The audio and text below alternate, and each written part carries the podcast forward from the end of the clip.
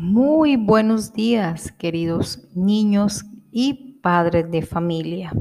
Reciban un caluroso saludo y además darles las gracias por estar escuchándonos, ¿verdad?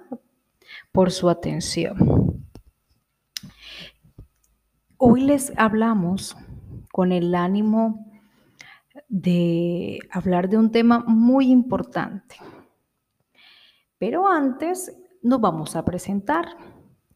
La profe Mari, la profe Angie, Angélica y yo, quien les habla, la profe Sandra, les vamos a hablar de un tema muy importante, como ya les había dicho de los juegos tradicionales, sí señor, de los juegos tradicionales, con el objetivo de desarrollar habilidades cognitivas y emocionales en los niños y niñas por medio de la implementación de los juegos tradicionales con el fin de favorecer el vínculo familiar.